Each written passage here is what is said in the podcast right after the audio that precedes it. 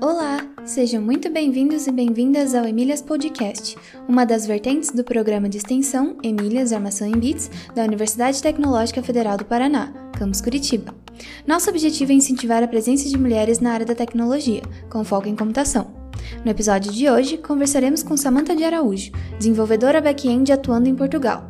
Durante a entrevista, ela nos contará um pouco sobre sua história e carreira, como conseguir uma oportunidade de emprego em Portugal e como é trabalhar na área de TI em outro país. Espero que gostem.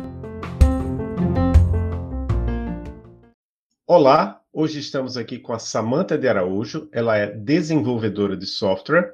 Quem vai entrevistar ela comigo é a professora Maria Cláudia Emer, co-host do Emílias Podcast e coordenadora do projeto Emílias Armação em Bits. Tudo bem, Maria Cláudia? Tudo bem, Adolfo. Seja bem-vinda ao Emílias Podcast, Samantha. Tudo bem? Tudo ótimo, melhor agora. então, Samantha, como é que você se interessou pela área da computação? É, eu me interessei, na realidade, minha mãe me jogou nessa área, né? Então, eu gostava muito de música, e aí chegou uma fase da minha vida que minha mãe falou assim: olha, a música não vai te dar futuro, e me colocou num curso de informática, aqueles básicos de pacote Office, sabe? E, e aí no curso eu tinha mais ou menos uns 14 anos e eu fui me destacando na turma e até coisas mais complexas como o Excel e esses tipos de software assim, eu conseguia me destacar mesmo do pessoal que já estava trabalhando, sabe? E aí o professor, na época, né, o professor, o instrutor, virou para minha mãe e falou assim, olha, acho que ela tem um potencial aí nessa área e me colocou para fazer o curso de montagem e manutenção de computadores. Uh, consegui também me destacar na turma e aí, logo assim que eu terminei o curso, eu já fui fazer a formação é, do ensino médio, já como técnico informática. E aí eu fui mais a fundo e fui entendendo mais o que, que era programação. Mas eu só fui realmente entender que era essa a minha área quando eu trabalhava numa papelaria e eles não tinham sistema de estoque e tinha um livro de Visual Basic no, numa estante. Eu fui lá, peguei esse livro, comecei a ler e fiz o sistema de, de estoque da empresa integrado com a parte de pagamento. E foi, assim, uma, uma coisa que ajudou muito na, na, no controle né, da empresa. Eu falei, olha, acho que eu tenho realmente um, uma chance aí nessa área. E aí foi quando eu comecei a, a cursar é, ciência da computação, isso lá em 2006, já botando um pouquinho a minha idade para vocês. então foi mais ou menos isso. Então eu fui jogada para a área e eu me apaixonei. Aí eu realmente não queria mais sair. Aí você fez graduação em análise e desenvolvimento de sistemas, é isso? Pois é, aí começa uma outra, outra fase, né? É, realmente eu me encontrei no universo é, da computação, e aí por um período eu acabei saindo de casa, e aí nessa conflito pessoal, né, com a parte profissional, eu comecei a fazer esses sites normais, sabe, com PHP, e comecei a pagar minhas contas através disso. Uh, e aí eu falei assim, ah, eu já tô conseguindo me bancar, então não vou mais precisar da faculdade. E aí foi um erro. E eu comecei a fazer cursos e tal. E em 2009 eu fiz um curso oficial pela Microsoft, que aí foi quando eu realmente entrei de cabeça com C Sharp e tranquei a faculdade. Uh, em 2012 eu voltei de novo para a faculdade, análise de desenvolvimento de sistemas. Depois eu tranquei porque eu fui para uma outra empresa, fui para trabalhar na HP em São Bernardo. E, e aí, tipo, voltei faz mais ou menos uns dois anos, eu consegui concluir a faculdade e agora eu estou fazendo MBA de Engenharia de Software. Então, a minha parte acadêmica foi ali totalmente em curvas e eu fui tentando mais indo pelo caminho do que o mercado realmente colocava na minha frente. Então, acho que eu não sou um bom exemplo na parte acadêmica. Eu, eu, discordo um pouco, porque pelo menos você concluiu. A gente tem vários casos, até bem-sucedidos, de pessoas que, que têm uma carreira de sucesso e não chegaram a concluir seu curso. Pois é. E agora eu tô de cabeça na MBA, que eu tô fazendo na FIAP. É isso, eu também discordo de você. Acho que a sua carreira acadêmica é, mostra para as meninas, né, e para nós o, o, quanto de alguma forma você sentiu necessidade de voltar e fazer, né, e isso é, é importante. É, agora a gente quer saber um pouco a respeito de inglês e matemática. Você acha que eles são essenciais para que a, alguém siga a carreira é, nessa área de computação? eu acho que depende muito. A matemática depende muito da área que você vai seguir mesmo, né? Você vai fazer alguma coisa ali mais voltada, talvez, para uma parte física, alguma coisa assim, aí você precisa de uma matemática mais a fundo. Um, o inglês é muito importante, até mesmo para você conseguir pegar os conteúdos, é, a tecnologia que está vindo mais de ponta e conseguir avaliar e ver o que que, que, que vem. Eu não sou também uma pessoa assim amada e apaixonada pelo idioma inglês, mas eu sei que é muito, muito, muito importante. Porque senão você sempre fica ali na beira do conteúdo do que vem traduzido, sabe? E não, não consegue realmente ir a fundo.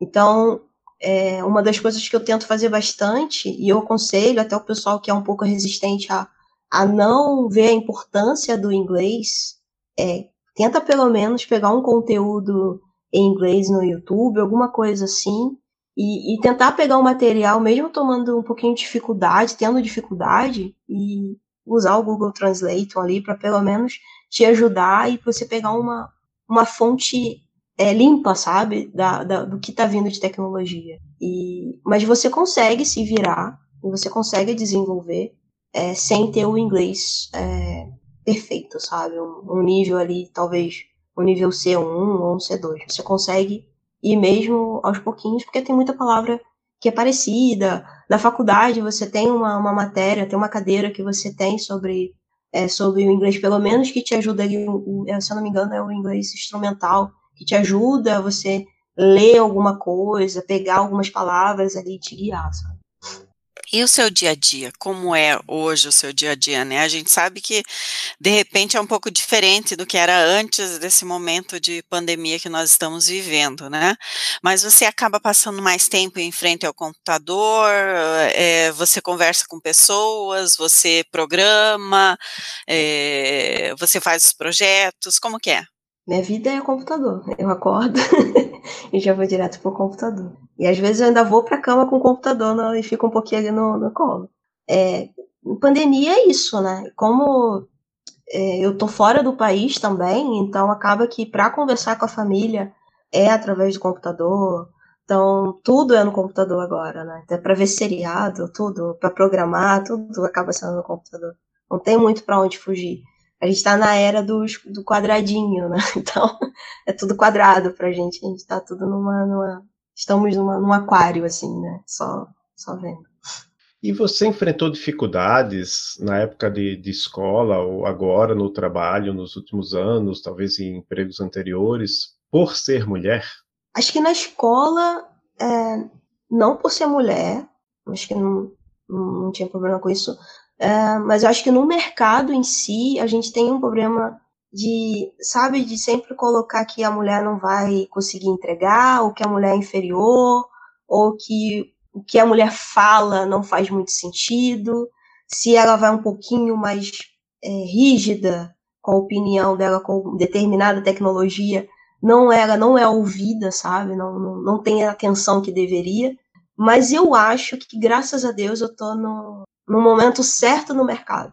Então, para as mulheres especificamente. Agora, as pessoas estão dando mais atenção e estão vendo que por que, que a gente não escuta mais as mulheres, sabe? Por que, que a gente tem esse questionamento? Por que, que a mulher não pode ter um cargo alto dentro da empresa? Sendo que agora a gente acabou recuperando também coisas da história que, cara, a mulher participou também da, da, da evolução industrial, sabe? É, na Segunda Guerra Mundial com algumas tecnologias. Então, assim, é, eu acho que eu estou no momento certo. E, e, isso é o que importa, assim. Então, eu estou basicamente falando assim, que o que foi para o passado foi, se a gente não, não tinha essa, essa chance né, de ser escutada, agora a gente já tem. E sim, infelizmente, voltando um pouquinho é, no trabalho, tem um pouco dessa dificuldade das pessoas não conseguirem me ouvir ou não levar muito a sério a minha opinião. Uh, às vezes dá um pouquinho de. A gente fica um pouquinho triste, né, com isso, não é uma coisa legal, mas eu tento falar, amanhã vai ser melhor. Hoje foi assim, mas amanhã vai ser melhor. Muito bom. E a gente viu que você atua como desenvolvedora em Portugal, trabalhando para uma empresa do Brasil, é isso? Exatamente. Exatamente. Como é que surgiu essa oportunidade? Como é que você foi parar aí? Então, é, acho que tem que voltar um pouquinho, assim, né? Quando eu estava trabalhando na. Eu sou do Rio, eu não fiz a introdução, então eu sou carioca. E quando eu morava no Rio, eu achava que o Rio de Janeiro era o melhor lugar do mundo. Eu nunca queria sair de lá e achava que nunca iria sair. E aí pintou uma oportunidade de eu ir morar em São Paulo e trabalhar em São Paulo, que era dentro da HP, com um projeto para o Banco Itaú. E quando eu cheguei lá, eu vi que não é só isso, né? O mundo é enorme. Tá? E várias conversas com várias pessoas, o pessoal falava muito de intercâmbio, que já tinha feito trabalhos fora do Brasil e tal. Isso me despertou o interesse de, de conhecer outras coisas. E aí eu fiz um intercâmbio para Dublin. Eu fiquei pouco tempo, foi um mês e pouco. E aí eu realmente vi que, nossa, existe outra vida, sabe, além do Brasil, e é interessante e agrega conhecimento para a gente. E quando eu voltei para o Brasil, depois que acabou o intercâmbio, eu fiquei com essa inquietude de sair da, da zona de conforto do Brasil e tentar uma vida nova em outro lugar. E, e ainda no Brasil, eu prestei um, um processo seletivo para uma empresa aqui em Portugal, que eu fiquei nela até ano passado. Uh, foi assim, eu trabalhei nela durante três anos, foi, foi interessante para mim, só que chegou uma hora que não estava me agregando muito conhecimento, porque eu não tinha muitos desafios, então eu estava trabalhando sempre com a mesma coisa. E aí eu preferi sair e riscar outra coisa. E aí eu conheci uma empresa, a chamada Árvore, que me colocou de frente com uma nova tecnologia que é o Elixir. E aí eu me apaixonei pela tecnologia e eu tô nessa tecnologia até hoje, tô sempre querendo, para onde que eu vou, eu sempre quero colocar essa tecnologia, porque eu acredito muito nela. E, e por isso, porque como aqui em Portugal não tem tantas oportunidades com Elixir, é, eu optei de estar trabalhando para o Brasil e fazendo esses projetos com a tecnologia. Fiz o contrário, né? Que a maioria do pessoal faz. E agora a gente quer saber um pouco a respeito do mercado em Portugal, né, na área da computação para mulheres, como que é, né? E também se as equipes elas são formadas de pensando na diversidade, sabe? Não somente de gênero. Uhum. É, questão de gênero, a gente aqui ainda tem um, um pequeno probleminha com isso. Estamos tentando melhorar esse ponto. É, a gente tem que pensar que Portugal também é um país pequenininho com relação ao Brasil. E em relação até, se você for pegar o nosso vizinho aqui, a Espanha, ele é como se fosse um, um, um distrito, sabe, dentro da Espanha. Então, é, muitas empresas é, estão pensando e estão é, investindo aqui em Portugal por conta disso, e está tendo uma migração enorme de mão de obra brasileira para cá, porque é, uma benção. É, no Brasil a gente consegue formar muita gente, muita gente boa, e tem a facilidade também do pessoal conseguir falar o mesmo idioma, né? Então isso já ajuda demais aqui dentro. E questão da diversidade, é, eles são bem abertos a, a, a, ter o gênero feminino e masculino no mesmo time, são abertos também a partir de, de culturas.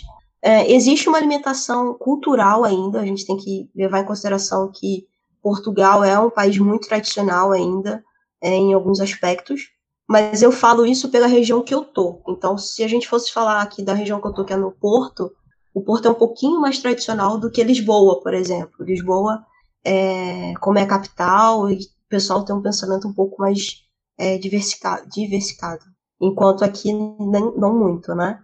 E mas sim, estão pensando bastante em, em, ampliar, mas acaba que em questão de tecnologia a gente está muito focado nas coisas da Microsoft. Então, é Microsoft e Java. Microsoft e Java. Então, você falou já que você trabalha com a linguagem de programação Elixir, e você sabe, eu acho que muitas pessoas sabem que eu, eu sou fã, eu faço parte da comunidade, eu acabei de lançar até um outro podcast, o, o Elixir em Foco, e como é participar desta comunidade em que, segundo pesquisas, não sei se você viu, mas no ano passado teve a Elixir Ecosystem Survey, se não me engano, menos de 5% da comunidade Elixir, das pessoas que se dizem desenvolvedores, desenvolvedoras Elixir, são mulheres. Como é que é participar dessa comunidade? Eu não tenho nenhum ano nessa comunidade, mas eu gosto muito de como que as coisas caminham dentro da comunidade. Então, na minha opinião, que sair, por exemplo, de uma comunidade que era da Microsoft com C Sharp, que acaba que a gente sempre se debate a, a documentação mesmo oficial da Microsoft, e a gente acaba vendo que muitas das vezes, quando a gente tem alguma dúvida, consegue falar direto com o José Valim, é, dá uma diferença assim enorme. Você se sente mais humano dentro da tecnologia, sabe? E sendo mulher, dentro dessa, dessa comunidade, é totalmente acolhedora, sabe? Então, quando a gente tem alguma dúvida, quando a gente tem alguma dificuldade, é só a gente realmente ir até o Telegram, como aconteceu várias vezes, e tirar dúvida com o pessoal, sabe? Então, mesmo sendo pequenininha, eu sinto que o pessoal se ajuda mais. É, por exemplo, tem uma empresa que começou agora também a fazer uma, um curso é, voltado mais para Elixir, e, e no Discord a gente consegue interagir muito mais do que se fosse uma outra, sabe? E eu acho que isso é o ponto essencial, assim, da, da tecnologia hoje. A gente consegue ter voz dentro da, da comunidade e a gente consegue trocar mais. E, não, e acaba que não tem muito conflito, porque a tecnologia ela, ela tem os, os frameworks muito certinhos, sabe? É, isso vai resolver tal coisa, isso vai resolver tal coisa. E acaba que facilita muito a nossa vida. Ok, então. E o quão importante você considera que novos programadores aprendam a linguagem Elixir? Esta linguagem é um adicional expressivo no currículo para quem busca um emprego em computação atualmente? O que, que você diria sobre isso? É importante para gente que é programador sair um pouco do paradigma orientado a objeto e para o paradigma funcional. É, pensar de uma outra maneira, sabe? Não ficar limitado ao que o mercado quer que você faça. Então, hoje, por exemplo, acaba tendo uma curva enorme com que quase todas as empresas estão se debatendo a trabalhar com JavaScript, por exemplo. Sendo que a gente sabe que tem algumas limitações para frente e, e que aí o Elixir resolve muito bem. Por exemplo, em questão de concorrência, falhas, a, a, a erros e tal. Sendo que já o JavaScript já não, não, não teria tanta essa possibilidade. Então, quanto mais conhecimento a gente tiver dentro de, de tecnologias, a gente programador é melhor, ao meu ver. Lógico, a gente tem que se especializar em alguma coisa, porque senão você vai acabar se perdendo. É, mas ter o Elixir, pelo menos você saber o, o que ele funciona e qual é a diretriz que ele vai te, te proporcionar dentro de uma, de uma determinada situação, é, agrega muito para você na tua vida profissional. Eu digo isso por mim. Eu trabalhei mais de 10 anos com, com C Sharp, vivia no mundo é, Microsoft, e quando me deu, como eu vi a tecnologia ali, que eu falei, nossa, isso dá para fazer assim de uma forma tão simples, ou isso é o que eu não preciso usar o for, sabe? Então, assim, coisas simples, assim, talvez falando um pouco mais técnica, é, realmente abriu minha mente. E aí eu comecei a ver que a gente precisa entender mais de outras tecnologias e não se limitar a uma coisa só. É isso, né? Acho que a gente, nesse mundo da tecnologia e também em outras áreas, né, tem que estar sempre estudando, sempre buscando coisas novas e estar aberto, né, abrir a mente para outras coisas, porque isso vai nos auxiliar também naquilo que a gente já conhece. Né? É, a gente também quer saber se você participa de algum grupo de apoio a mulheres na computação. Eu participei de alguns, é, que o Guild é, Python, por um tempo, mas hoje eu não tô, não tô tão ativa como eu gostaria. E eu vou te dizer o porquê. É, existe um projeto pessoal meu que eu ainda estou na parte de tirar do papel, então estou desenhando, indo atrás de outras pessoas que é levar é, programação para meninas pretas. Então, é um processo ainda que precisa de alguns estudos ali. Então, por exemplo, existe a limitação do, da parte do. Essas meninas elas não vão ter como comprar computadores, sabe, para poder estudar.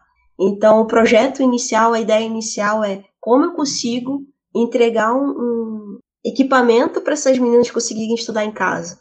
Então, a primeira ideia, assim, que eu estou tirando e, e, quebrando a cabeça é usar, por exemplo, o Raspberry Pi para conseguir levar isso, porque é um, acaba sendo um computador mais barato, barato ali, né, para elas. Então, eu estou indo dessa fase e por isso que eu não estou tão envolvida ainda em nenhuma comunidade. Porque, no momento, eu estou num projeto pessoal em que eu quero levar isso mais para frente e dando, dei um pouquinho do spoiler, que seria o desafio agora é conseguir ter recursos na parte de hardware para poder levar para essas meninas e depois agregar em outras coisas também que eu acho que é importante é, para essas meninas pretas conseguirem começar a desenvolver. Envolve outras coisas, ações sociais também, né? É, se a gente conseguiria, por exemplo, pegar uma cesta básica e, e dar para essas meninas também, para poder dar um apoio dela dentro da família, para não ter aquela limitação e dizer, ah, para que, que você vai estudar? E entre outras coisas chatas que tem na sociedade. Então, nesse momento, eu estou muito focada nesse projeto. E atrás desses recursos e atrás dessa seleção, porque também a gente acaba tendo um outro problema que é internet. É, essas meninas não vão ter internet, então não basta também é, eu só dar o, o Raspberry Pi para ela, por exemplo, e, e, não dar uma forma delas conseguirem entender e, e conseguirem ali é, estudar, sabe? Então eu estou nessa, nessa, nessa parte do projeto. É, eu aproveito e falo de dois projetos que já estiveram aqui. Na verdade, um, um não esteve aqui. Um, a, a, uma Carla Vieira esteve aqui, que é o Perifacode, não sei se, se você conhece. Também é Sim. é para apresentar né, a computação para as pessoas da periferia. E agora, na verdade, não, não tinha quando a gente entrevistou ela, assim, a, a, o Perifacode a gente entrevistou aqui a Carla Vieira, e do Afroia, né? É um projeto novo da Andresa, estou esquecendo o nome, o sobrenome dela.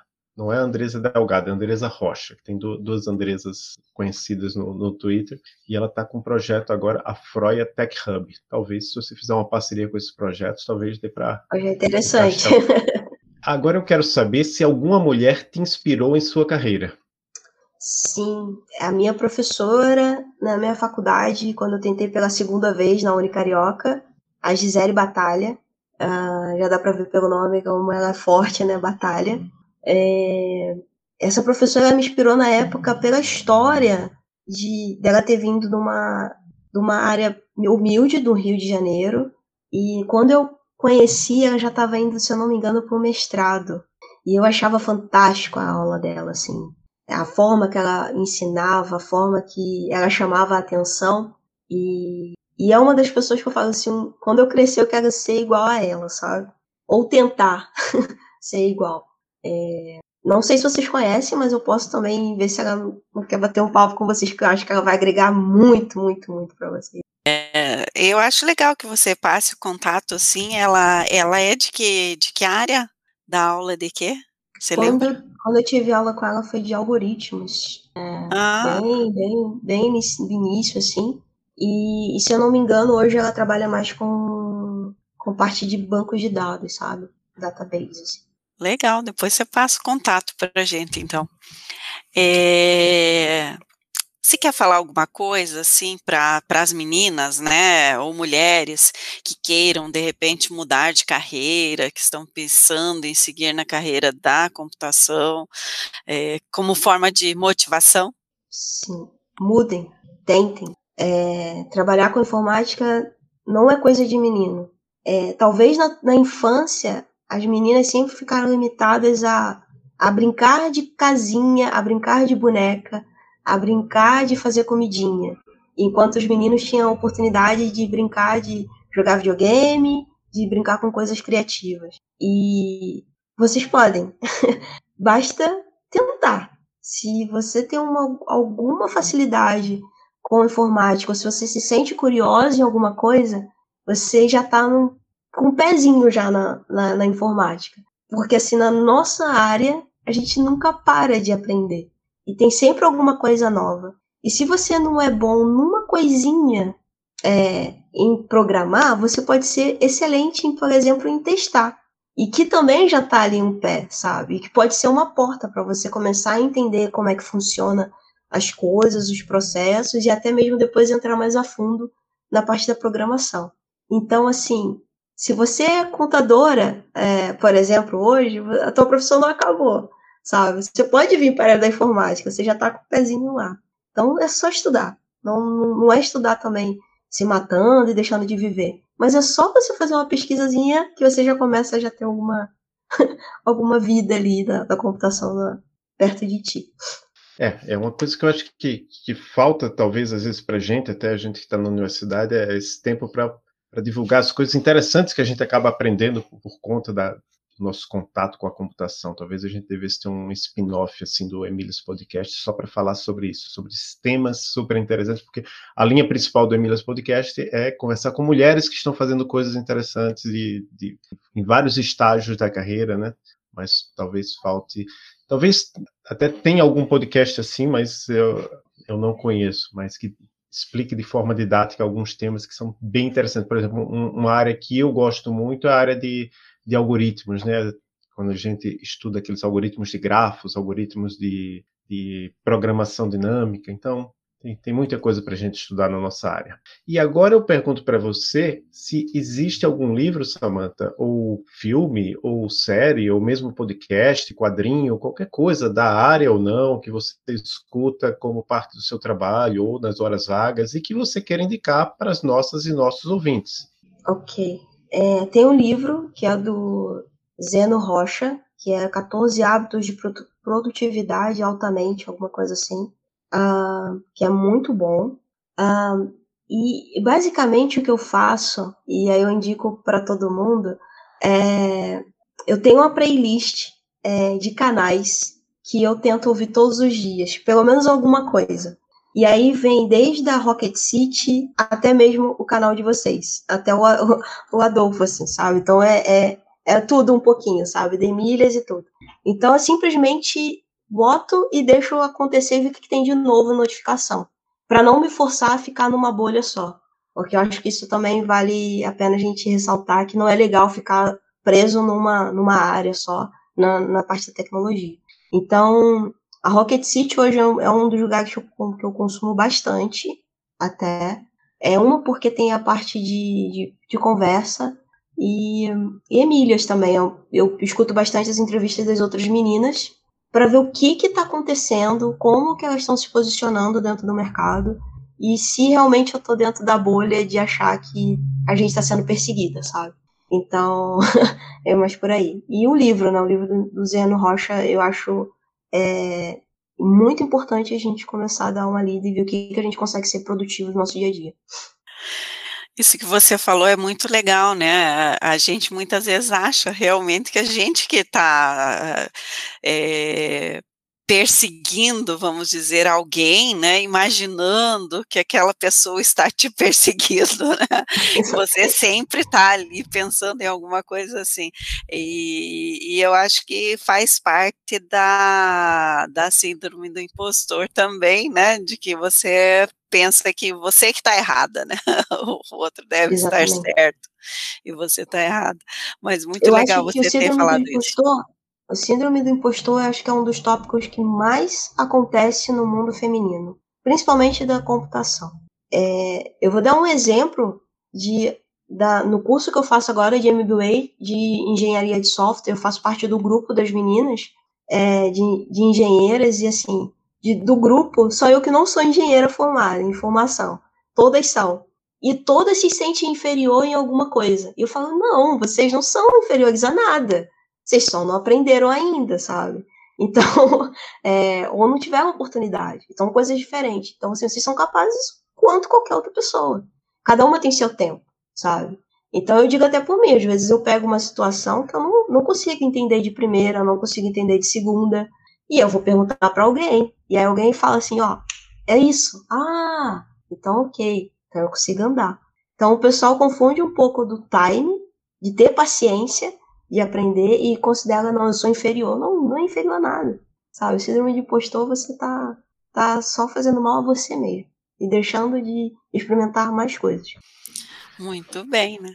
É, eu estava pensando nessa questão do, da síndrome de, de, impostor, né? Que o homem também tem, né? Mas assim, como quem, quem tiver alguma dúvida se, se a mulher tem mais razões para sentir a, a, síndrome, é só escutar os nossos episódios anteriores. A gente vai ver que tem várias situações em que a mulher foi, foi sujeita a alguma coisa em virtude de homens estarem falando bobagem, né? Então, as mulheres em geral têm mais razões para sofrer dessa síndrome. Outra coisa que eu estava pensando que, que, que, me veio à cabeça aqui, que ah, talvez às vezes eu, eu, sinto a síndrome de impostor aqui por, por eu estar como homem, né, falando num podcast para mulheres.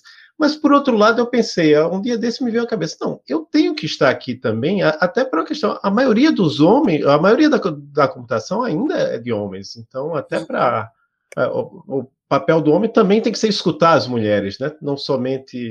E eu, eu tento aqui, o que eu tento aqui, então, é, geralmente, falar menos e escutar mais. E aí eu Pode falar, Maria. É, e, e, e eu, eu vou, pode falar, Samanta, antes, então. Não, eu ia falar que na realidade isso está sendo um exemplo para muitos homens e até para algumas mulheres. Para, olha, vocês têm voz aqui, podem falar, entendeu? Então não acho que você é um impostor nada disso, não. Pelo contrário, você está dando voz e está dando ouvido também, que isso é muito importante, muito, muito importante. É isso que eu ia dizer também, né? Que eu acho que o Adolfo aqui mostra que nós não, não estamos numa bolha também, né? Que o Emílias não está simplesmente discutindo coisas de mulheres com mulheres, né? A gente também quer que os homens discutam, né? E, e quando eles discutem isso, tudo pode mudar, né? Se a gente ficar discutindo só entre nós, como que a gente vai mudar a cultura que existe aí, né? Não, a gente não vai conseguir. Então a gente precisa dos outros, a gente precisa mostrar para as pessoas e precisa de vozes masculinas também falando disso, né? Por isso que é tão importante a, a participação, né? E até levar como bandeira isso, como Adolfo tem feito. Para mim é, é uma, uma honra estar aqui com Adolfo, viu, Adolfo? Obrigado. É, é, eu... é, uma troca, né? É uma troca, né? É, de, de, de, tudo. É, dá oportunidade para a gente falar. A oportunidade que vocês estão dando agora, para mim, por exemplo, no canal de vocês, de estar tá podendo falar e estar tá podendo é, colocar a minha opinião e um pouco da minha experiência, é, só mostra o quanto é importante que outros homens também sigam nessa linha que o Adolfo está tá fazendo, sabe? Está sendo, né? Está sendo tão importante para a comunidade feminina na tecnologia nesse momento. É, e eu comecei a experiência de fazer um podcast mais regular aqui, agora eu estou fazendo também o Fronteiras da Engenharia de Software, junto com, com outros colegas, até, por sinal, nossa equipe começou com uma mulher e ela saiu, e agora a gente conseguiu mais uma, uma, uma voluntária, né? Porque é, é um, é um voluntariado, dá um trabalho, a gente vai ter um, uma mulher agora na equipe, e a gente já entrevistou várias mulheres também, já entrevistei também, não, desculpa, no, no Elixir em Foco a gente ainda não entrevistou, mas a gente vai agendar agora uma entrevista com, com a mulher, então a gente está procurando fazer isso sempre, né? Eu aprendo muito com tanto homens quanto mulheres que eu entrevisto, infelizmente a prática é que é uma minoria em, em qualquer, acho quase toda sub-área da computação se, se tiver uma sub-área da computação que 30% das profissionais sejam mulheres, é, é muita coisa, né? posso estar enganado, mas eu acho que talvez tenha alguma, mas como eu falei de, de mesmo programação em outras linguagens, é, é, é uma minoria. Agora, Samantha, eu descobri você porque alguém indicou você lá no nosso formulário, o link está lá no Twitter, a gente tem um formulário para entrevistadas, a pessoa não precisa se identificar. Então, o que eu tenho seu é o LinkedIn. Você tem algum outro link, site, rede social para a gente colocar na descrição para quem quiser encontrar você e falar com você?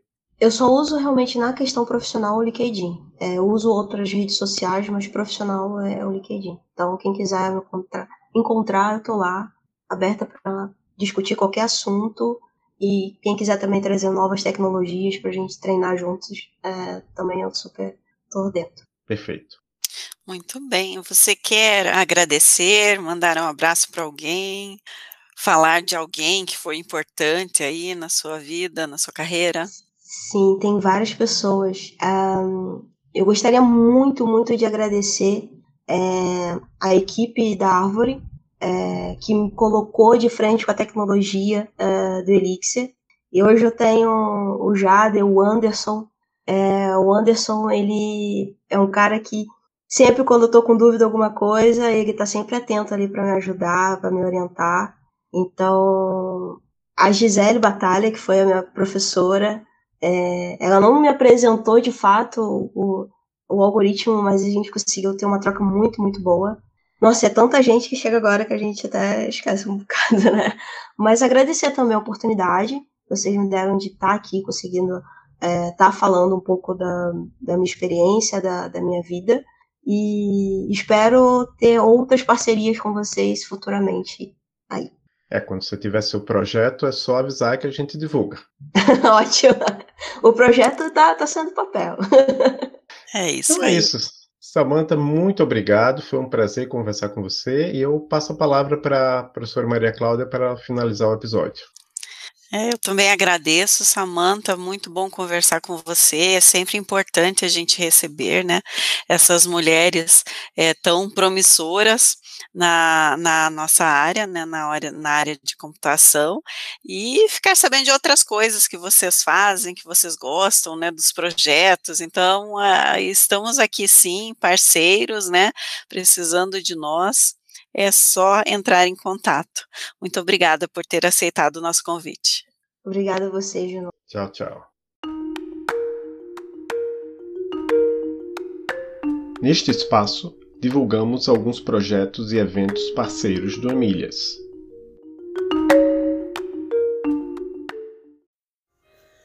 Fala Mulher é um projeto coordenado pela Diretoria de Comunicação da UTFPR ele objetiva implantar ações de divulgação do trabalho realizado pelas mulheres da Universidade Tecnológica Federal do Paraná, das mais diversas áreas.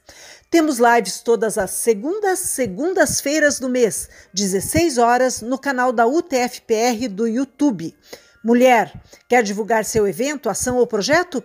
Envie para falamulherutfpr@gmail.com.